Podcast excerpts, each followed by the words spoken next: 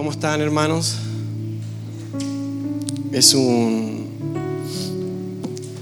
una bendición nuevamente el poder estar compartiendo la palabra del Señor con ustedes. Eh, sé de que el Señor tiene preparado algo para nosotros y espero de que hoy nos podamos sentar todos a la mesa para poder comer de lo que el Señor ya ha preparado desde la eternidad para un día como este hacia su congregación, hacia su iglesia. Le pido de que me pueda acompañar a Mateo 6 del 19 al 21. Mateo 6 del 19 al 21. Nuestro pastor se encuentra aún en Estados Unidos. Fue llamado por el pastor Germán para poder estar eh, ayudando y apoyando a la obra de la red de pastores que hay eh, en torno a la cobertura que ejerce Comunidad de Fe de nuestro pastor Germán. Y Sé de que ya esta semana, eh, ministro Gerson, esta semana ya el pastor llega, ¿cierto? Sí, el miércoles ya llega, ya va a estar con nosotros. Así que eh, nuevamente le pido paciencia para que nos pueda seguir soportando un poco más acá. Eh, tenemos la bendición de poder predicar la palabra del Señor y sé de que el Señor, mire, si hay un temor reverente que podemos tener, y yo creo que compartimos eso cada una de las personas que nos paramos aquí en el púlpito, si bien ya se genera un temor de tener que estar predicando a la congregación, Pablo decía de que no somos como muchos que medran falsificando la palabra de Dios, sino que con sinceridad, como de parte de Dios y delante de Dios, hablamos en Cristo. Por lo tanto, no solamente yo estoy frente a la congregación, sino que también estoy delante de Dios predicando. Por lo tanto, ahí sí se ejerce un temor porque debo ser fiel a lo que Él ya ha revelado. Y espero de que el Señor pueda hablar en esta tarde. Sé que estoy delante de ministros, sé que estoy delante de la amada de nuestro Señor por quien Él derramó su sangre. Por lo tanto, cada una de las palabras que van a ser utilizadas el día de hoy, sé que van a eh, servir para poder corregir, para exhortar y para poder levantar a la iglesia, de que pueda direccionar y enfocar en el lugar correcto la mirada. Amén. Muy bien. Mateo 6 del 19 al 21. ¿Lo tiene? Muy bien. No os hagáis tesoros en la tierra donde la polilla y el orín corrompen y donde los ladrones minan y hurtan, sino haceos tesoros en el cielo donde ni la polilla ni el orín corrompen y donde ladrones no minan ni hurtan, porque donde esté vuestro tesoro, allí estará también vuestro corazón. Puede tomar su lugar, por favor. Sin lugar a dudas hay discursos que han marcado épocas. Por ejemplo, en el 2005 Steve Jobs hizo un discurso, dio un discurso de cómo vivir antes de morir. Y este tipo de discursos pueden cambiar incluso hasta el pensamiento de las personas. Eh, años anteriores, Martin Luther King también dio un discurso ante más de 200.000 personas en Washington y ese tipo de discurso realmente impacta la vida de las personas y marcan incluso hasta épocas. Pero si hablamos del discurso de discursos y del sermón más de mayor excelencia en la historia de la humanidad, el Sermón del Monte se lleva todos, todos los premios.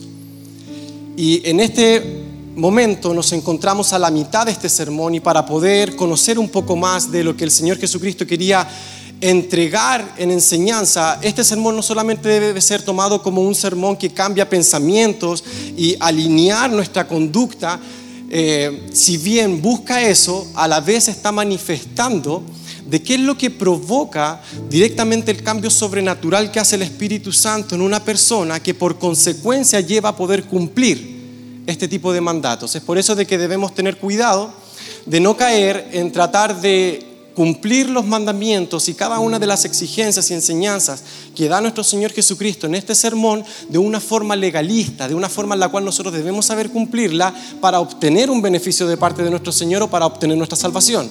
Porque ese no es el foco de esto. El foco del sermón del monte es poder buscar y mostrar el perfil de un verdadero cristiano e hijo de Dios que dice amar al Señor y que ha sido transformado radicalmente por un cambio sobrenatural del Espíritu Santo y que por consecuencia lleva a poder cumplir estos mandamientos. O sea, es al revés, no es de que nosotros debemos saber cumplir estas enseñanzas de nuestro Señor Jesucristo para obtener algo, no, nosotros ya lo obtuvimos, por tanto debemos saber ejercerlo. Y aquí muestra nuestro Señor Jesucristo, cuáles son estas exigencias. Y para poder comprender un poco más de este sermón, este sermón se encuentra en el capítulo 5, capítulo 6 y capítulo 7 de Mateo, del, Evangelio de Mateo. Pero en el, en el, capítulo 4, nuestro Señor Jesucristo comienza ya su ministerio, después de ser bautizado y de pasar obviamente por el desierto cuando fue tentado, dice que comienza el ministerio predicando del Evangelio del Reino y predicando sobre el arrepentimiento de pecados. Es por eso de que estamos tratando de llevar el contexto para poder comprender entonces estas palabras, porque si no, si estas palabras son tomadas por una persona que no ha sido regenerada, que no ha sido transformada por el Espíritu Santo, lo único que vamos a lograr con estas enseñanzas es tratar de moralizar a la persona, de poder conductuarla, pero sin un cambio sobrenatural en su vida de la única forma de que una persona pueda llevar estas palabras y poder cumplirlas es por medio de la obra de transformación del Espíritu Santo. Que el Espíritu Santo llega donde un cadáver que está muerto en delitos y pecados, le cambia el corazón, le pone un corazón nuevo, le infunde un nuevo espíritu para poder cumplir sus ordenanzas, guardar sus decretos y llevarlos a cabo. Por lo tanto, nuestro Señor Jesucristo, capítulo 4, comienza predicando sobre el Evangelio del Reino. Ya tiene a sus seguidores y estos seguidores empiezan a escuchar este sermón del monte. Sermón considerado incluso para los inconversos como uno de los grandes sermones de moralidad. Pero insisto, lo que quiere expresar el sermón del monte es la transformación sobrenatural y las consecuencias que muestra. Entonces esa transformación sobrenatural por parte del Espíritu Santo en la vida de un creyente. ¿Me va siguiendo, cierto? Porque si no, hermano, se va a transformar en una armadura que no es del tamaño de las personas. ¿Se ha dado cuenta de que hay personas que dicen, no, es que yo no puedo con esto, por tanto me alejo? Claro, porque es una armadura que no te cabe, no es tuya. Pero cuando hablamos de una persona que ha sido transformada a su naturaleza, eso sí lo puede llegar a llevar por causa de que es el Señor quien lo está impulsando a poder cumplirlo. ¿Me va siguiendo? Por lo tanto, si podemos llegar a decir de que tengamos cuidado en algo es tratar de no moralizar esto, sino que tratar de verlo desde una perspectiva sobrenatural de parte del Espíritu Santo hacia nosotros, porque si bien el Señor lo que hace es tratar de dar una correcta interpretación a la ley, porque se recuerdan de que hay varios pasajes en Mateo 5 donde empieza, oísteis que fue dicho, mas yo os digo. Aquí el Señor lo que está haciendo es no contradecir la ley, sino que le está dando el correcto significado a la ley y elevándolo al carácter real de Dios. ¿Por qué? Porque eh, sabemos de que por las obras de la ley nadie va a ser salvado. Por más que nosotros tratemos de moralizar a la gente, la gente no va a ser transformada ni salvada por medio de lo que tratamos de generar en ellos para poder cumplir. No, no va a ser salva. Si nosotros tratamos de que la gente pueda llegar a ejercer o tratar de conductuarse por medio de la ley de Moisés no va a ser salva, no se puede. Pablo menciona en Romanos 3, 20 que por las obras de la ley ningún ser humano será justificado delante de él, porque por medio de la ley es el conocimiento del pecado. ¿Qué es lo que hace la ley realmente? No te salva. La ley muestra el carácter real de Dios, pero no te salva. La ley lo que produce es que te expone. El versículo antes dice, para que toda boca se cierre y todo el mundo quede bajo el juicio de Dios. Y ahí menciona, porque por las obras de la ley ningún ser humano será justificado delante de él. Entonces no debemos ver los mandamientos del Señor como algo que tenemos que saber ejercer para obtener algo, sino que la transformación sobrenatural del Espíritu Santo lleva a cumplir la ley, no perfectamente, pero sí genuinamente de una manera en la cual nosotros empezamos a amar la ley del Señor y ya no somos enemigos de ella. Por lo tanto, nuestro Señor Jesucristo muestra entonces en estos versículos la raíz y empieza a atacar la raíz de los frutos de desobediencia en algunas personas. Porque vemos en Mateo 5 cuando empieza a decir, oísteis que fue dicho, no cometerás adulterio, mas yo os digo, cualquiera que mira a una mujer para codiciarla, ya adulteró con ella en su corazón. ¿Por qué?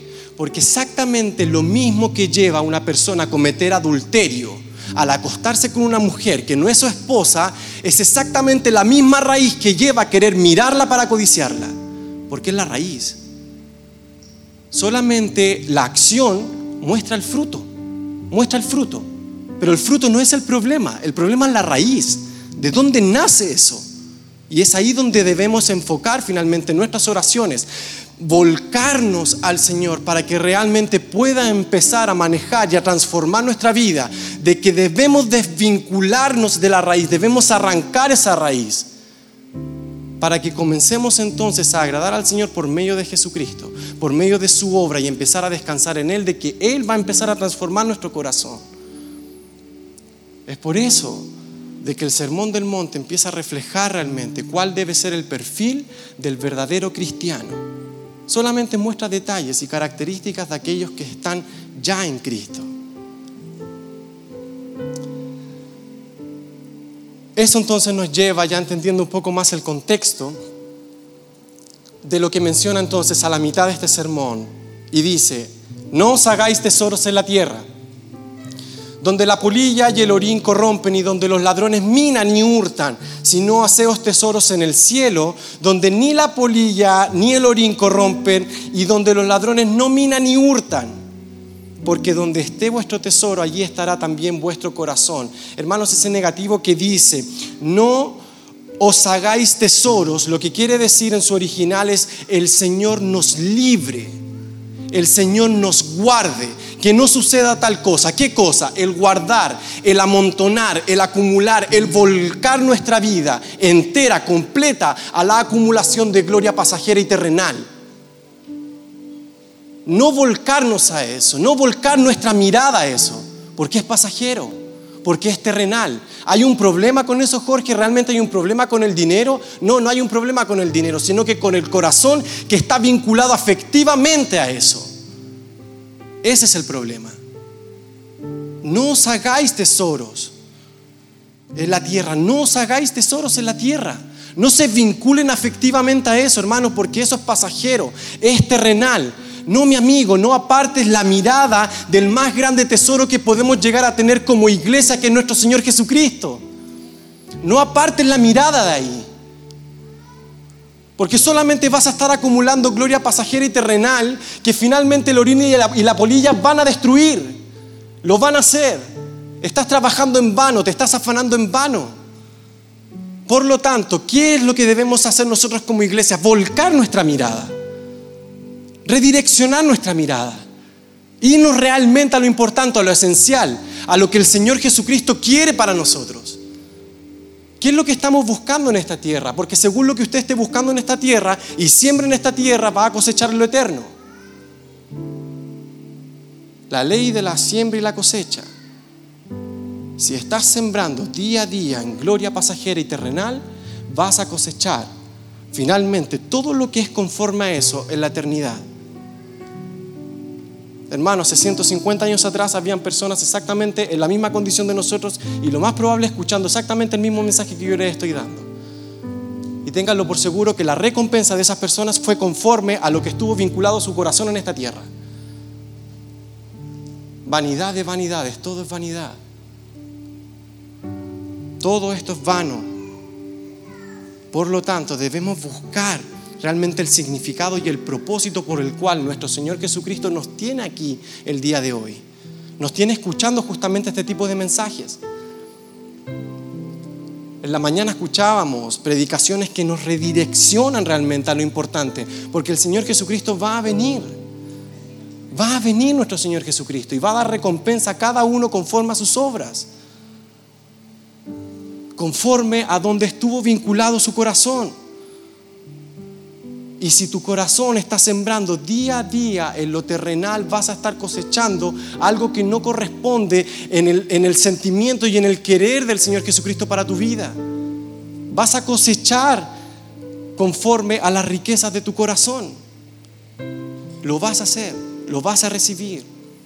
Por lo tanto, debes volcar tu mirada y nuevamente dirigirte a tu Señor eh, de una manera en la cual tengas que pedirle, Señor, ayúdame a poder controlar esto, a poder arrancar esto de raíz. Quizás le estoy hablando a personas que se encuentran en estos dos lugares. En estos dos lugares, personas que ya están direccionadas a nuestro Señor Jesucristo y trabajan día a día para lo eterno, como personas que a lo mejor están trabajando día a día para lo terrenal. ¿Y qué va a pasar? Todo va a ser conforme, toda recompensa va a ser conforme a donde está su corazón vinculado afectivamente. Y es ahí donde debemos tener cuidado.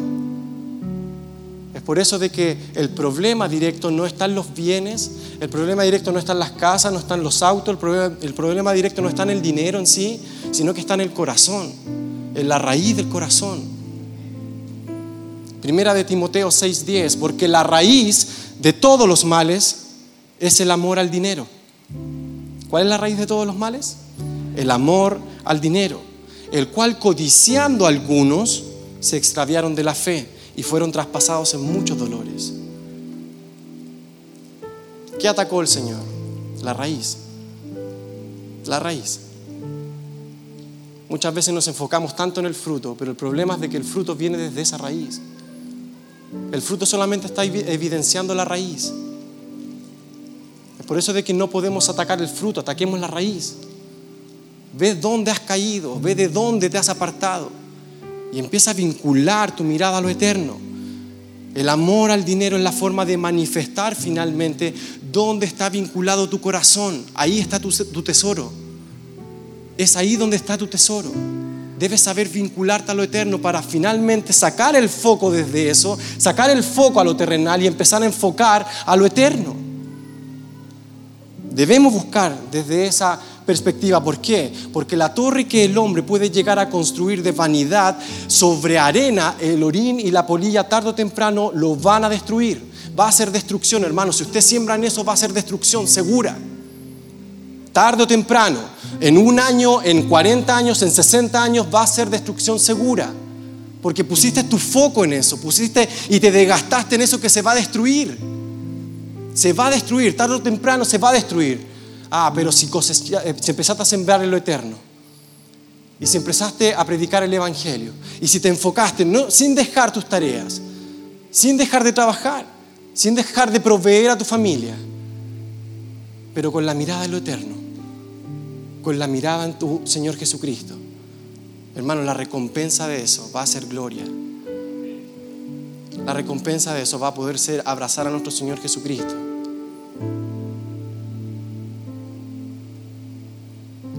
Hay un pastor que dice, tengo una buena y una mala noticia. La buena noticia es que Cristo viene. Y la mala noticia es que Cristo viene. Depende de dónde te encuentres. Y Él va a volver. Él va a volver. Las promesas del Señor Jesucristo se van a cumplir. Y a cada uno le va a dar conforme a lo que merece, conforme a su paga. Le va a dar. Debemos volcar nuestro corazón, hermanos. ¿Qué aprovechará el hombre? Dice Mateo 16, 26. ¿Qué aprovechará el hombre si ganara todo el mundo y perdiere su alma? ¿De qué sirve? Vanidad de vanidades. Todo es vanidad. Todo es vanidad. Por eso vengo aquí como predicando desde la perspectiva de un moribundo a otro moribundo. Quizás pueda ser la última predicación que me va a escuchar. Pero si hay algo en lo cual lo puedo llegar a ayudar o poder ser utilizado por nuestro Señor, es a poder direccionar nuevamente la mirada a lo eterno y lo importante. Le hablo de un moribundo a otro moribundo, hermano. Direccione su mirada. Direccione su mirada. Vaya realmente a lo importante que es nuestro Señor Jesucristo. Piense el día lunes en qué se va a enfocar. ¿Dónde están direccionados sus pensamientos, su mirada, su desgaste? Piense cuántas horas está desgastando sus pensamientos en lo terrenal. Y insisto, no estoy desvinculando el hecho de que sigas ejerciendo tus tareas. No, tienes que seguir haciéndolo. El que no trabaje que no coma, dice el apóstol. Por lo tanto, tienes que seguir haciéndolo. Pero ¿dónde está vinculado tu corazón? ¿Dónde está vinculado tus afectos? ¿Hacia dónde está redireccionada tu mirada? ¿Qué estás haciendo? Es solamente gloria pasajera. Gloria pasajera, hermanos, recuerden. Solamente somos forasteros en tierra extranjera. Somos forasteros en tierra extranjera. Somos peregrinos que estamos de paso acá. No se me enreden las cosas del mundo, no lo haga. No se me enreden las cosas del mundo. Está de paso. Viva para lo realmente importante, para lo cual va a tener galardones el día de mañana y el mayor galardón que vamos a tener en nuestro Señor Jesucristo. todas las obras que nosotros logremos en esta tierra ya son producidas desde la eternidad por nuestro Señor, porque todo es por gracia. Todos por gracia, porque por gracia sois salvos por medio de la fe y esto no de vosotros, es un don de Dios. Incluso la fe es un don de Dios, no por obras para que nadie se gloríe, porque somos hechura suya, creados en Cristo Jesús para buenas obras, las cuales Dios preparó de antemano, dice Efesios, para que andemos en ellas. Todos por gracia. Agustín Dipona decía, cuando nosotros recibamos las coronas, solamente el Señor va a estar coronando sus propias obras. Todas las cosas son por gracia, todo es otorgado por gracia. Viva en torno a esa gracia transformadora que puede llegar a desvincularlo de lo terrenal. Pero si realmente su corazón está vinculado a estas cosas pasajeras, que este sermón pueda servir entonces para pedirle al Señor volcar nuestro corazón en arrepentimiento y fe y decirle, Señor, ayúdame, ayúdame con esto, ayúdame con esto. Somos forasteros en tierra extranjera, de esa forma debemos pensar, porque todo lo que esté vinculado a los deseos de los ojos, los deseos de la carne y la vanagloria de la vida, no viene del Padre. ¿Cómo poder discernir, Jorge? si realmente viene algo del Padre o no viene algo del Padre. Todo lo que te genere un vínculo afectivo frente a las cosas terrenales no viene del Padre. Todo lo que esté vinculado a los deseos de los ojos, los deseos de la carne y la vanagloria de la vida no viene del Padre. No te equivoques, no viene del Padre. No viene del Padre. Primera de Juan 2, del 15 al 17.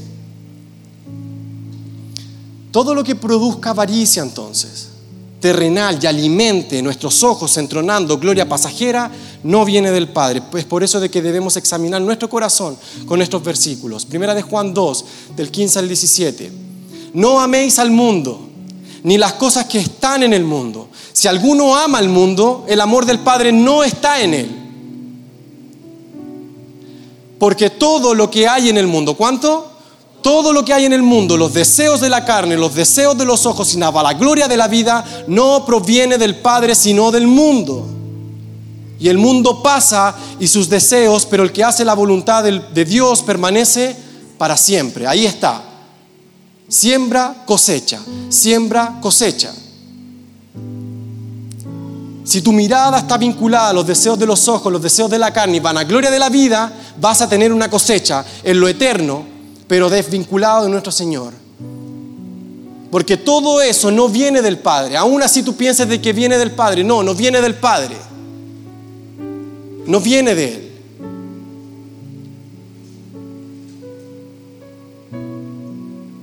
El mundo pasa y sus deseos, pero el que hace la voluntad del Padre, el que hace la voluntad de Dios, permanece para siempre.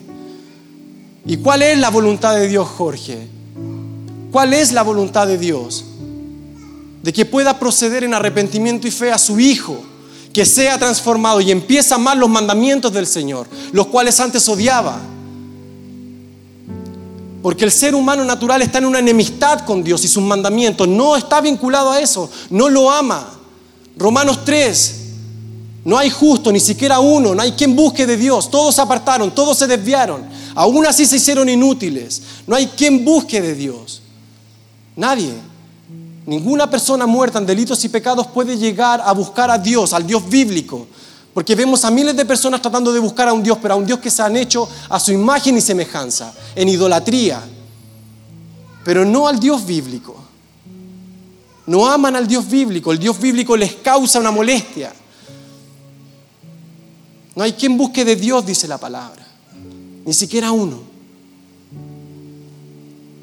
Por lo tanto, ahora es donde nosotros debemos empezar a entender el poder del Evangelio, que es lo que produce, de que el Señor pueda encender la luz de nuestro entendimiento y podamos ver a Jesucristo, a quien antes nos veíamos. Una vez siendo salvos, ahora empieza una transformación en nosotros, progresiva, a la imagen de Jesucristo, a amar los mandamientos que antes odiábamos. Es una obra sobrenatural. Es una obra sobrenatural. Busquemos día a día al Señor. Busquemos día a día al Señor. No nos transformemos, hermanos, en enemigos de la cruz. todas las personas, cada uno de los detalles que estoy dando, de personas que están desvinculadas de lo eterno y están vinculadas a lo terrenal, son enemigos de la cruz. Son enemigos. Aún así, aún así, y esto puede sonar fuerte, aún así congregándose en este lugar.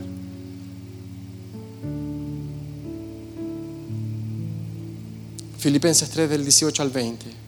Porque por ahí andan muchos. ¿Se da cuenta de que solamente estamos exponiendo versículos bíblicos? No hay nada más.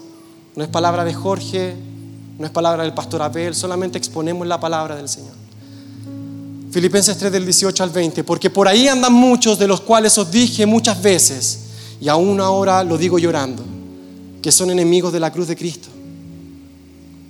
El fin de los cuales cosecha, el fin de los cuales será perdición, cuyo Dios es el vientre y cuya gloria su vergüenza, que solo piensan en lo terrenal, solo piensan en lo terrenal, más nuestra ciudadanía, más nuestra ciudadanía está en los cielos, de donde también esperamos al Salvador, al Señor Jesucristo.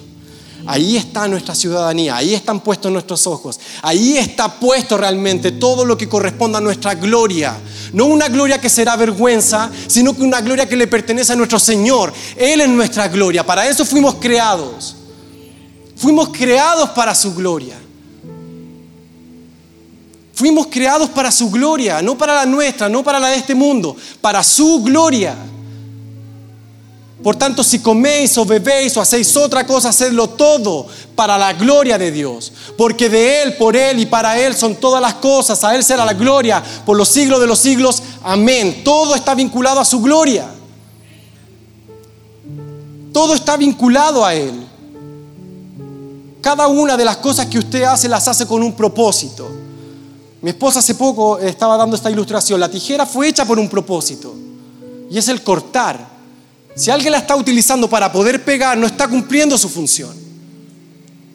No la cumple porque no fue creada para eso. Si tú estás desvinculado de lo eterno, no estás cumpliendo la función por la cual fuiste creado, que es para la gloria de Dios. El comer y el beber son cosas cotidianas, cosas que ni siquiera estamos pensando en otorgarlo a la gloria de Dios, pero el apóstol nos exhorta a poder hacerlo, a poder vincularnos a eso. Todas las cosas tienen que ser para esa gloria, y no porque sea un Dios caprichoso, de que necesita ser glorificado. Es que Él sabe que como es la máxima manifestación de toda la bondad y la perfección, sabe de que si vivimos para lo que fuimos creados seremos más beneficiados en eso. ¿Cómo vamos a encontrar nuestra satisfacción en la vida? Viviendo para lo que fuimos creados, para su gloria. Hemos cantado canciones y canciones y canciones sobre la plenitud. Cristo Jesús, eres mi plenitud. ¿Realmente es así? Porque si es así, estás viviendo para lo que fuiste creado. Estás viviendo para eso. Pero examina tu vida. Yo examino la mía día a día. Examino mis motivaciones, examino mi corazón. Le decía a mi esposa y la tengo de testigo, por favor, escucha esta predicación porque también es para ti. Es para mí, es para ti, es para todos. ¿Cómo estamos vinculados hacia las cosas terrenales? ¿Cómo estamos vinculados a las cosas que pertenecen a este mundo? Si estás vinculado a los deseos de los ojos, los deseos de la carne y la vanagloria de la vida, no estás en la voluntad del Padre. Y me podrás decir, Jorge, pero yo creo en la vida eterna. Sí, pero vives como si no existiera. Vives como si no existiera.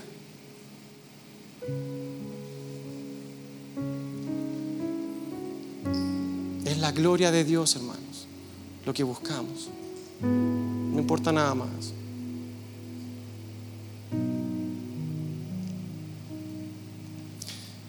Si pudiéramos partir el día de hoy ¿El Señor se agradaría de nosotros? Imagínense encontrarse cara a cara ya con Él. ¿Dónde estuvo su afecto?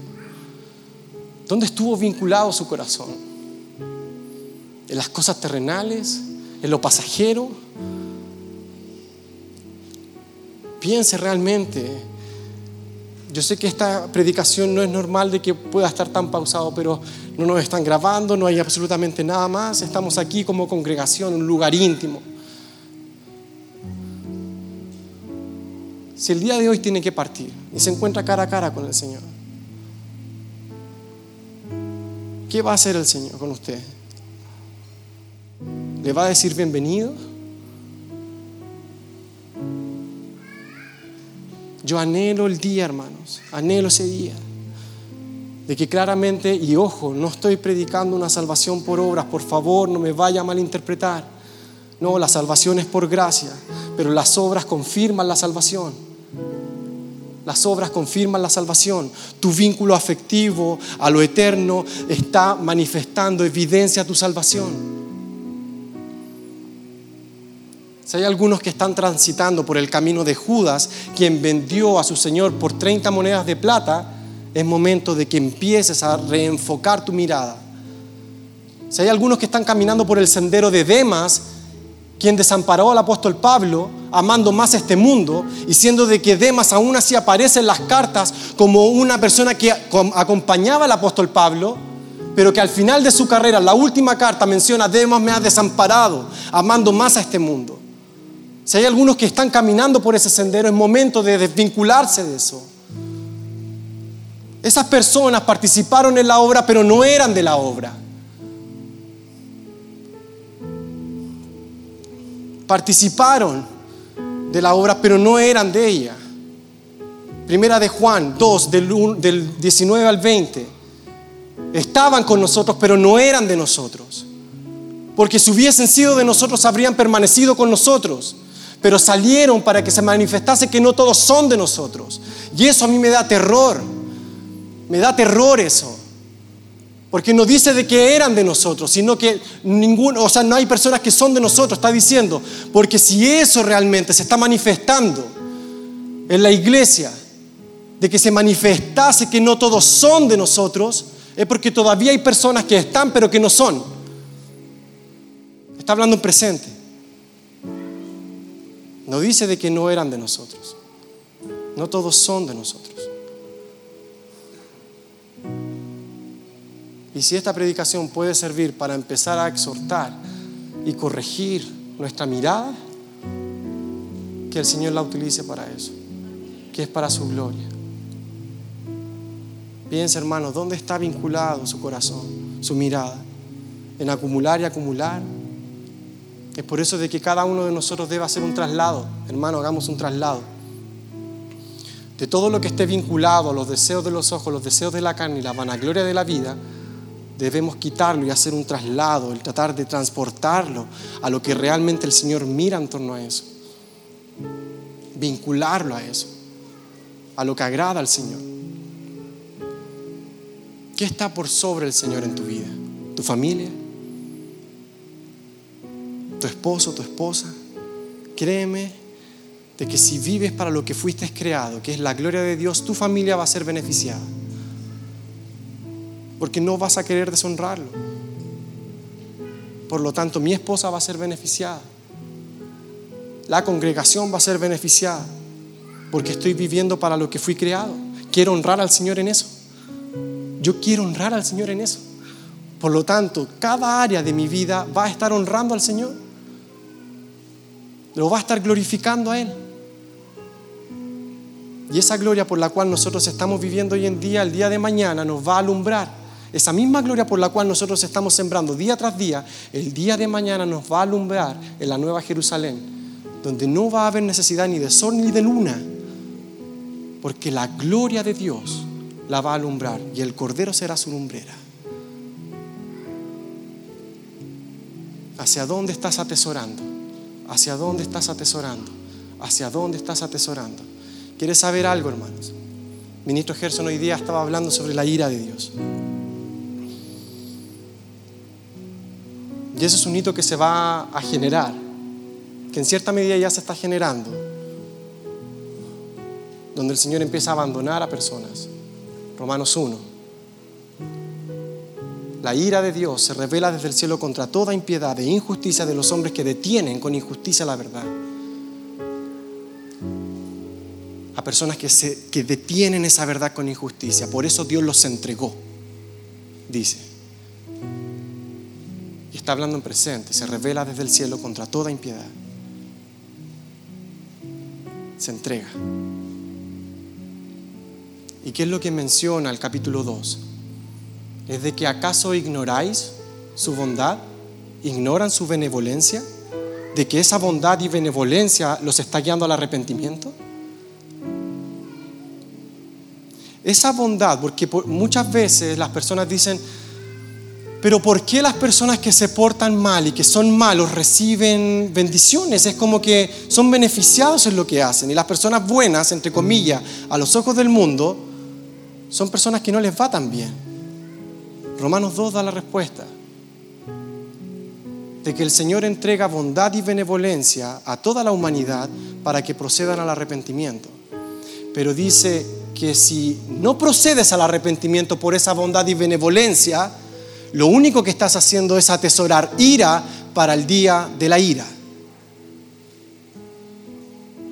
Esas aparentes bendiciones y bondades que estás acumulando día tras día, lo terrenal, lo único que estás haciendo, si no te arrepientes, es atesorar ira para el día de la ira y del justo juicio de Dios. No, hermanos, no nos, no, nos desvinculemos de eso. No nos alejemos de eso. No empecemos a criticar a las personas que están recibiendo bendiciones. Porque esas personas, si no se arrepienten, el Señor va a ejercer juicio con ellas. Volquemos nuestro corazón diciéndole, Señor, perdónalos, guíalos al arrepentimiento. Espíritu Santo, redarguye de pecado. Porque si no se arrepienten, esas personas están acumulando solamente y van a recibir la paga conforme al tesoro que tuvieron en esta tierra. Porque donde esté vuestro tesoro, ahí estará también vuestro corazón. Son amigos, están vinculados. El corazón está vinculado al tesoro y el tesoro está vinculado al corazón. Afectivamente están vinculados el tesoro y el corazón. Es por eso de que te tienen que cambiar el corazón de piedra y poner uno de carne. Porque el tesoro que pertenece a un corazón no regenerado está vinculado a eso, a perdición.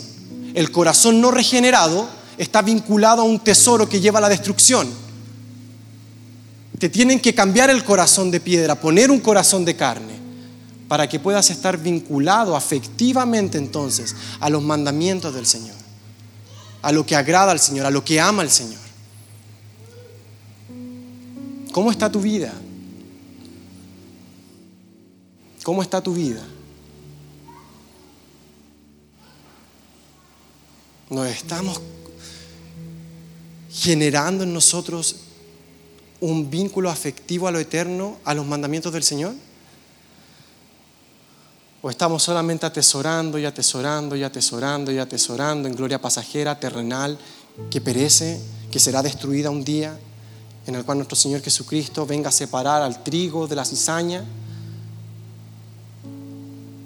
¿Dónde está vinculado los pensamientos? ¿Dónde está vinculado el pensamiento, la, la visión, lo que tú anhelas, lo que tú quieres? ¿A qué? ¿A qué está vinculado afectivamente?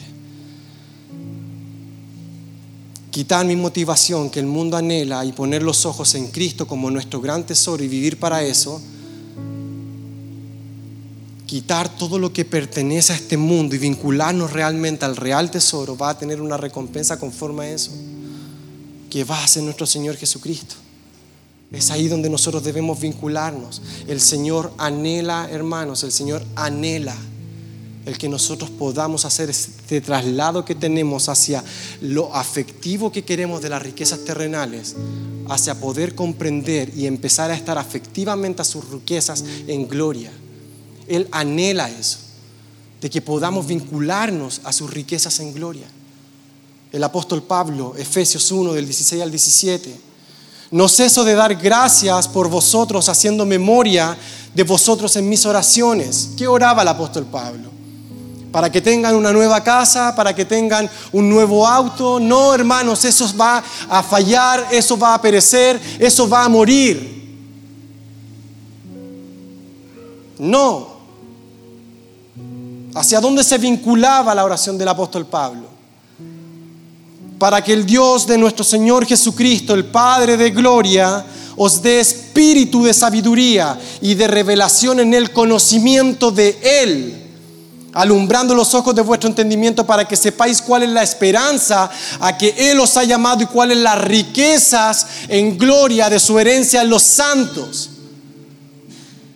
¿Por qué oraba el apóstol Pablo? Para saber cuáles son las riquezas en gloria de Él. ¿Cuáles son las riquezas en gloria en Cristo? Es a Él el que buscamos, es a Él al que queremos. Que el Señor nos guarde de caer en gloria pasajera. No cambies, no cambies la gloria del trono de Dios por un estrado de gloria pasajera y terrenal, temporal, que se va a ir, que va a fallar. Nuestro versículo principal, Mateo 6, 21, porque donde esté vuestro tesoro estará allí también vuestro corazón. Tu tesoro va a revelar tu corazón, hermano, tu tesoro va a revelar tu corazón.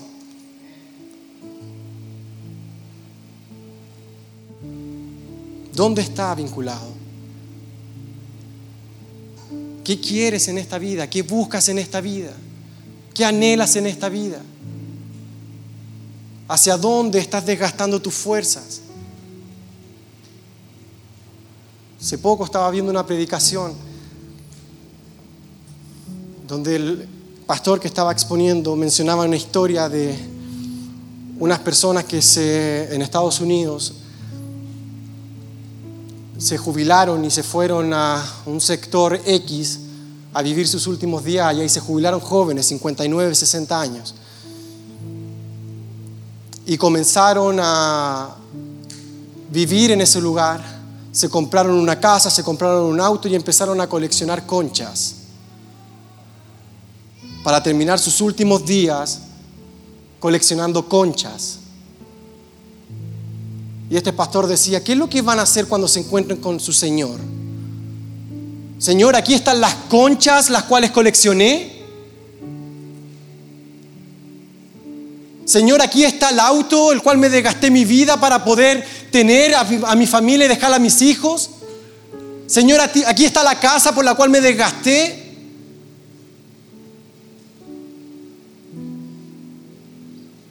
Señor, aquí está. Esto es. Aquí está mi sueldo de un millón de pesos. En serio, eso vas a hacer. Eso le vas a entregar. Eso vas a ofrecer. No, hermano, no. Vive para lo eterno. Vive para lo eterno, trabaja, sé responsable en tu trabajo, sé el mejor en tu trabajo, para la gloria del Señor. Pero con la mirada puesta en lo eterno. Trabaja para tu Señor, para su gloria. Fuiste creado para eso. No por un propósito de querer ser beneficiado con gloria pasajera, no. Bendito sea el Señor si te sube el sueldo y bendito sea el Señor si te mantiene ahí teniendo sustento y abrigo, estemos contentos con esto, dice el apóstol. Estamos vinculados a lo eterno. El Señor nos sacó de las garras del infierno. Para poder decir, Señor, aquí está mi colección de conchas.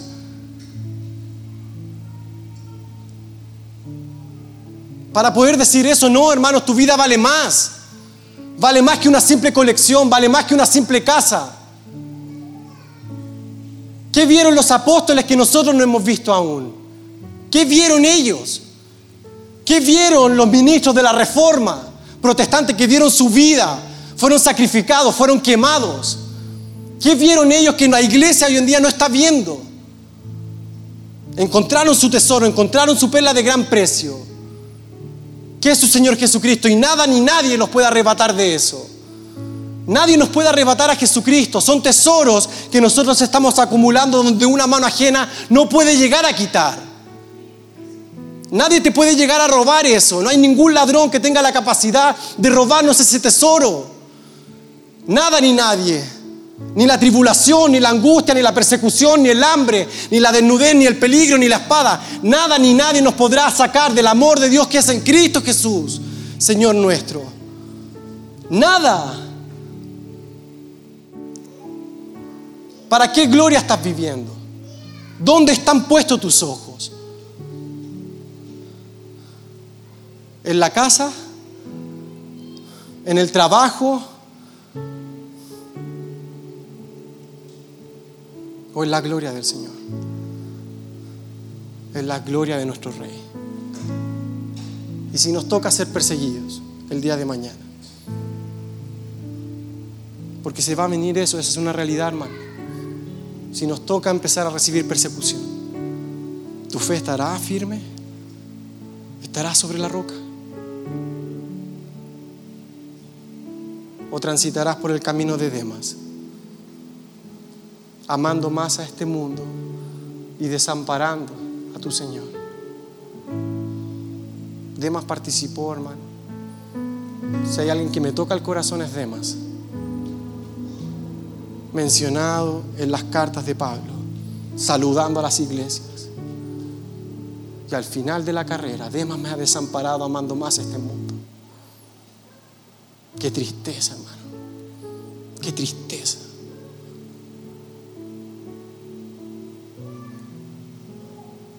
Vinculémonos a lo eterno. El Padre anhela que sus hijos se vinculen a lo eterno que su gloria sea su Señor Jesucristo. Nuestro Señor que será nuestra lumbrera al día de mañana. Esa gloria nos va a enfocar a nosotros, nos va a dar luz. Estaremos vinculados a Él. Tendremos la recompensa que nuestro Señor Jesucristo, más allá de los galardones que vamos a recibir por obras, es estar con Él, anhelarlo.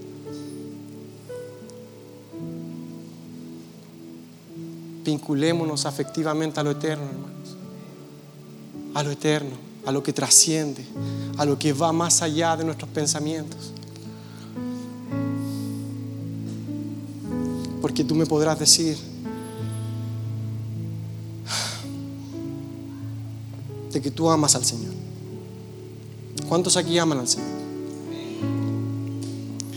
¿Quieres saber cómo la Biblia da el filtro de aquellos que realmente aman al Señor? Son aquellos que guardan sus mandamientos y lo aman aman sus mandamientos.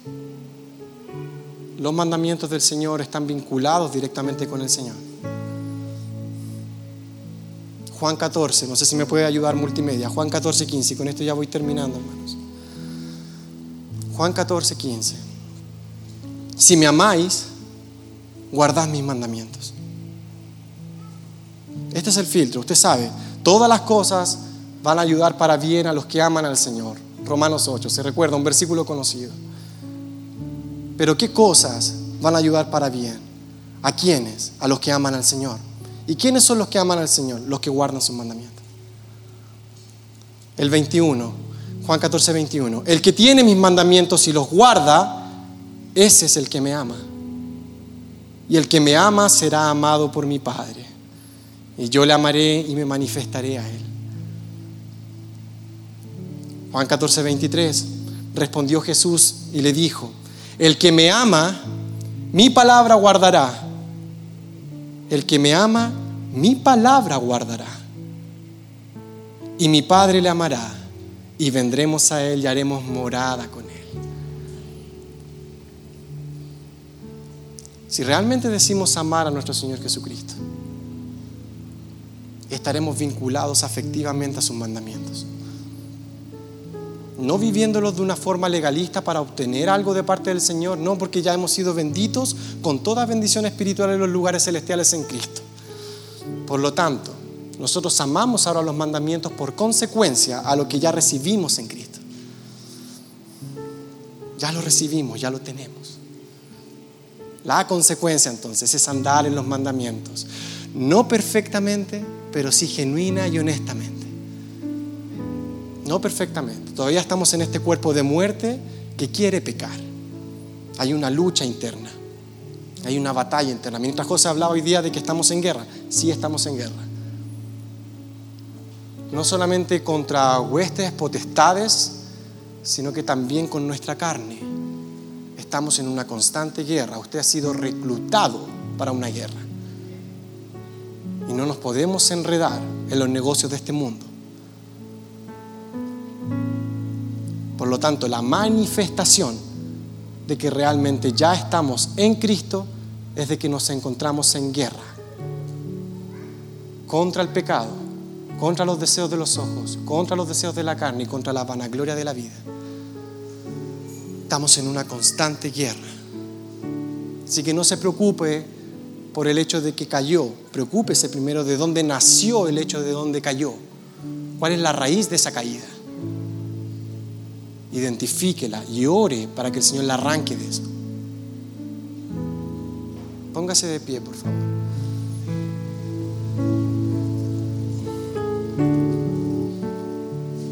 Jorge, entonces vamos a empezar a vender todas las cosas ahora y bueno, la primera iglesia lo hizo. Lo hizo. Pero no, el llamado no es para eso. El llamado es a trasladar, transportar el vínculo afectivo que yo tengo con el mundo al vínculo afectivo que debo tener para la gloria de Dios, para la gloria del Padre, para lo que realmente a Él le agrada. Jorge, ¿qué hacemos entonces para la provisión de nuestra familia? ¿Qué hacemos entonces para el abrigo? Nomás, Braulio, ¿Qué hacemos entonces para el abrigo, para la comida? El texto continúa y está la tarea de leer el Sermón del Monte, capítulos 5, 6 y 7. El texto continúa. No os afanéis pues diciendo qué comeremos o qué beberemos o qué vestiremos. Porque los gentiles, o sea, los no conversos, los de afuera, los que no son parte del pueblo de Dios, los gentiles buscan todas esas cosas. Por eso de que aquí es donde debemos comprender, hermanos, ¿qué pasa si yo pongo a una persona gentil, no regenerada, no transformada por la obra del Espíritu Santo, y pongo a una persona conversa, transformada por la obra del Espíritu Santo? ¿Cuál es la distinción entre ellas dos? Aparte de su gloriosa salvación, su tesoro. Su tesoro. ¿Cuál es su tesoro? ¿A dónde está vinculado? Porque los gentiles buscan todas estas cosas, pero vuestro Padre Celestial sabe que tenéis necesidad de todas esas cosas. Él lo sabe. Él está al tanto. Él sabe que usted necesita abrigo.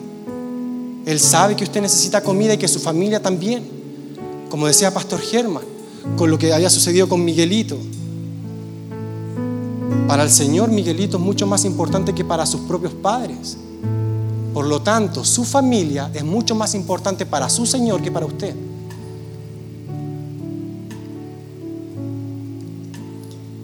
Mas buscad primeramente el reino de Dios y su justicia, y todas estas cosas os serán añadidas. Así que no os afanéis por el día de mañana, no os afanen, porque el día de mañana traerá su afán, basta cada día su propio afán. ¿Dónde está la clave, Jorge? Deleítate a sí mismo en Jehová y Él concederá las peticiones de tu corazón.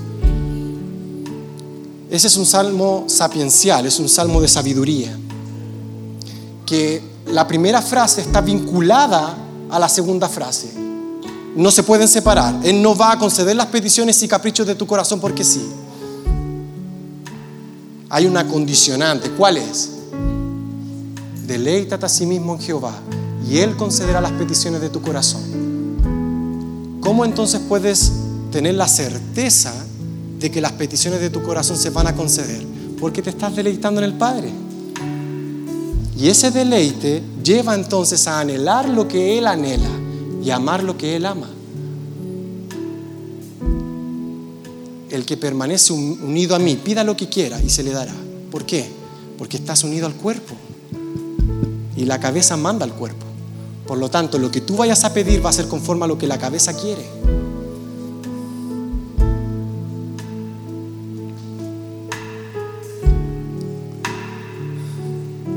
Buscad primeramente el reino de Dios y su justicia. Deleítate a sí mismo en Jehová y Él concederá las peticiones de tu corazón. Y todas estas cosas os serán añadidas. No se desgaste, hermano, en lo terrenal. No se desgaste en lo temporal. No se desgaste en lo vano. No, no pierda eso, hermano. No pierda el tiempo en eso. Trabaje, sea responsable, siga estudiando. Siga ejerciendo su labor siendo luz en medio de tinieblas. Pero con su mirada puesta en lo eterno, en su Padre, al Padre de gloria. Como decía nuestro ministro Gerson, el Señor volverá, el Señor vendrá. Nuestro mayor galardón, hermanos, va a ser nuestro Señor Jesucristo y su novia va a estar anhelando su venida. Y va a estar anhelándola de tal grado a que va a hacer de Dios su tesoro y a Jesucristo su mayor riqueza. Vamos a orar.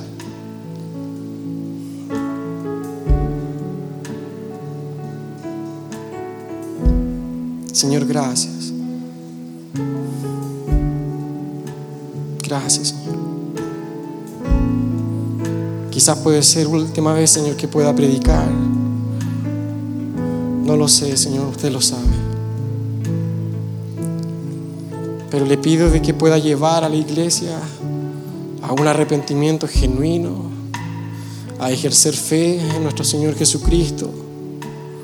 Que por consecuencia, Señor, podamos tener una transformación sobrenatural que no solamente, Señor, cambie nuestra condición de perdición y nos lleva a la gloria eterna, sino que también, Señor, nos lleva a poder cambiar nuestro tesoro, poder encontrarnos con esa perla de gran precio que no venderemos por nada ni nadie, Señor. Que podamos hacer de usted nuestro tesoro, papá, y de nuestro Señor Jesucristo nuestra mayor riqueza. Es a Él al que buscamos, es a Él al que anhelamos. Señor, guarda su iglesia. Hoy, Señor, he escuchado parte de las predicaciones y solo le pido, Señor, de que podamos seguir planchando los vestidos de la novia para el encuentro con su amado, para el encuentro con su amado. Bendecimos, Señor. Esta tarde bendecimos a cada una de las personas que se encuentran en este lugar. Bendecimos, Señor, sus vidas. Bendecimos todo lo que van a hacer durante la semana. Que puedan ser responsables de sus responsabilidades, pero con la mirada puesta en lo eterno, Señor. Llevando buenas nuevas, buenas noticias a su hogar, fortaleciendo a sus familias y enfocando, Señor, su mirada en lo eterno. Gracias, papito, por esta hermosa tarde que nos permite vivir. En el nombre poderoso de Jesús.